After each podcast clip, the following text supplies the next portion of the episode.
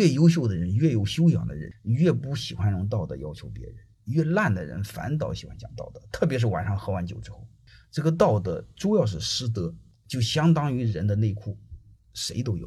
你不能说你有，你就拿出来谝，老说别人没有，这玩意儿哪能拿出来说呢？好像你有，别人都没有似的。这是第一个。第二个呢，这个内裤呢，你千万不要说你有很多条，你没必要。